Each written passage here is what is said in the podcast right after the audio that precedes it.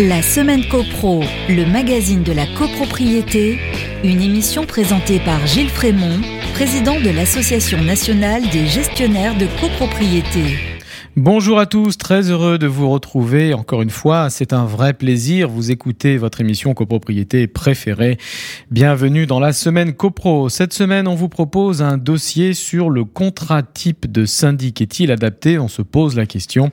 C'est la minute juridique. Ensuite, la revue de presse, les petites histoires de voisinage.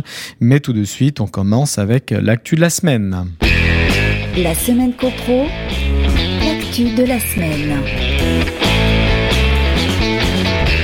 Aujourd'hui, c'est un hommage, un hommage que nous voulons rendre. Laurent Vimon, euh, président de Century 21 France, décédé à l'âge de 61 ans le 11 mars dernier. Nommé en 2009 à la tête du groupe français, il avait fait progresser le réseau d'agences immobilières, le propulsant parmi les leaders du secteur. Il était une figure incontournable dans le monde de l'immobilier. Laurent Vimon avait commencé sa carrière dans l'immobilier en 1984 et avait très rapidement intégré le réseau Century 21. Chargé de la commercialisation des franchises à travers la France, il avait pris du galon dans le groupe et était devenu vice-président. Il avait ensuite été nommé à la tête de la branche française Century 21 en 2009, quelques années après son rachat par Nexity. Il intervenait régulièrement dans la presse pour analyser le marché de l'immobilier. Un homme charismatique et passionné par son, métier. L'annonce de son décès a provoqué une grande émotion chez les professionnels de l'immobilier. De très nombreux messages ont été envoyés. C'est dire à quel point il était apprécié par ses pairs. Nous saluons sa mémoire et nous associons à la douleur de ses proches. La semaine copro, petites histoires de copro. Agacé par le tapage provoqué par sa voisine de palier, euh, l'artiste euh, Olivier Boiry, à Fontenay-sous-Bois, a décidé de trouver une solution. D'abord, agacé par les bruits, euh, le déplacement des meubles, des cris, des, bruits d'enfants, il s'est plaint auprès de sa voisine. Deuxième temps, il a porté plainte contre sa voisine de palier qui ne voulait rien entendre, et puis il a envoyé des lettres auprès de son bailleur. Hélas, toutes ces tentatives de solution n'ont rien donné. Alors Olivier Bouéry a cherché une solution. Eh bien, il a décidé de s'installer pour dormir euh, dans son local vélo. Euh, c'est-à-dire que euh, cherchait comment se reposer. Il disait oh là là, je me renfermais, je n'arrivais plus à dormir.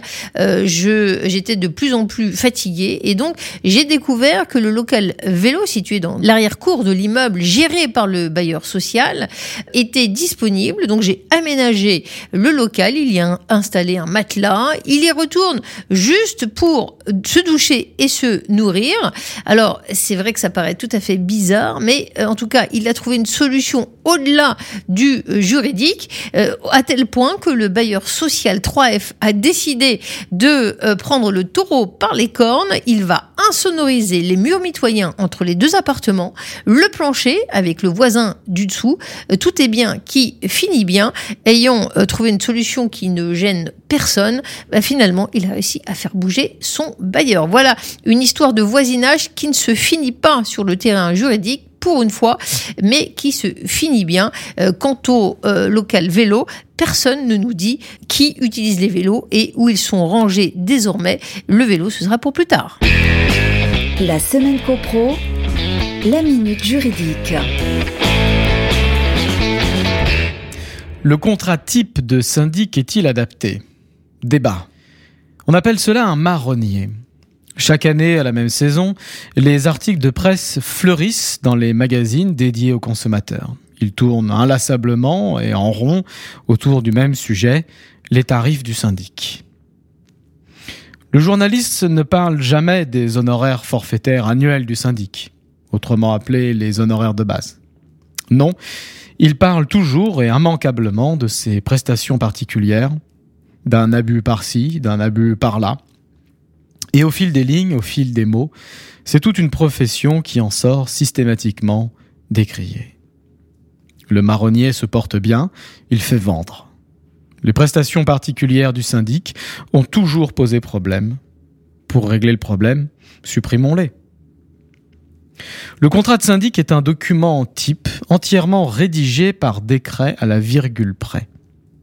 Il s'est immiscé dans la loi numéro 65-557 du 10 juillet 1965, à l'article 18-1 grand A, par le biais de la loi Allure du 24 mars 2014 et son décret d'application du 26 mars 2015. Son nom d'usage, le contrat type de syndic. L'instrumentum est réglementé. Il s'impose aux parties qui contractent sans aucune possibilité d'aménagement, tant dans sa forme que dans son contenu. Les clauses du contrat sont figées et non négociables. Dès lors, il procède d'une entrave à la liberté contractuelle. Le contrat type de syndic est le fruit d'une longue histoire, marquée par les déviances des uns et le lobbying des autres. Blocage des prix par les arrêtés préfectoraux au début des années 1980. Avis du Conseil national de la consommation en 2007, arrêté Novelli en 2010, lutte contre l'inflation et protection du consommateur ont transformé peu à peu le syndic mandataire en syndic prestataire. Ce faisant, le syndic a perdu ses lettres de noblesse. Le contrat type a réduit ses missions à un inventaire de prestations. Ce n'est plus un mandat, mais un répertoire de tâches, à l'image de la physionomie actuelle de l'article 18 de la loi de 1965. Mais force est de constater que huit ans après la loi Allure, le contrat type n'a pas apaisé toutes les tensions politiques et médiatiques entourant les syndics de copropriété. À chaque printemps, le marronnier refleurit. Même si plus personne n'ose rouvrir la boîte de Pandore, il est malgré tout nécessaire de remettre l'ouvrage sur le métier. Le contrat type est-il parfaitement légal? Est-il économiquement viable? Et si l'on reprenait tout à zéro? Et si l'on revenait à un contrat simplifié? Et si l'on revenait à un contrat de mandat pur? Identité des parties, objet, durée, prix, terminé? Voyons d'abord, le contrat type est-il légal? La liberté contractuelle découle de l'article 4 de la Déclaration des droits de l'homme qui proclame que la liberté consiste à pouvoir faire tout ce qui ne nuit pas à autrui. La liberté contractuelle constitue un principe fondamental du droit. Elle est consacrée à l'article 1102 du Code civil dans une formule concise, je cite, Chacun est libre de contracter ou de ne pas contracter, de choisir son co-contractant et de déterminer le contenu et la forme du contrat. L'article 1102 ajoute in fine dans les limites fixées par la loi. Alors, la loi et son décret d'application fixant le contrat type n'auraient-ils pas dépassé ce que l'on peut raisonnablement attendre de ces limites? Au point d'en constituer une privation? La loi Allure ne se contente pas d'imposer un cadre ou un certain nombre de clauses garde-fous. Non, elle crée de toutes pièces un contrat en se substituant littéralement à la volonté des parties. Une loi ordinaire ne saurait pourtant porter atteinte à un principe fondamental du droit. La protection du consommateur est érigée en intérêt supérieur à la liberté contractuelle. Voyons maintenant le contrat type est-il légitime? Le contrat type a donc été poussé par le lobbying de certaines organisations qui n'ont cessé de mettre en exergue les abus de certains syndics. Le procédé consiste à partir de cas particuliers, sinon de faits divers, en faire une généralité et réclamer ensuite une loi applicable à tous. Ces organisations se sont positionnées progressivement dans une logique d'adversité. Elles ont fini leur route dans la critique permanente et systématique des syndics professionnels. Le dialogue est tendu, voire impossible. La concertation, une cuistrerie.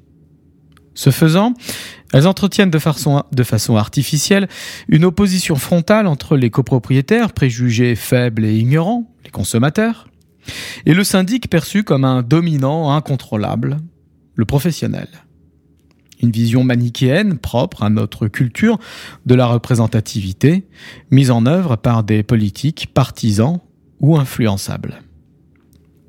À l'arrivée, une avalanche de textes. Le contrat type forme une barrière séparant les copropriétaires et leurs syndics, chacun replié dans son camp. Il infantilise les premiers et rabaisse les seconds. Comme dans bien d'autres domaines, dans notre économie administrée, en copropriété, le contrat type est la main invisible de l'interventionnisme. Le formalisme l'a emporté sur le consensualisme. Le droit de la consommation a envahi le droit de la copropriété. Le CNTGI est censé faire évoluer le contrat type par une obligation de concertation bisannuelle inscrite dans la loi du 10 juillet 65. Cette concertation n'a pas encore eu lieu, sept ans après le décret de 2015. On imagine les tractations entre professionnels et consommateurs autour des frais de photocopie, on imagine les lenteurs et les blocages.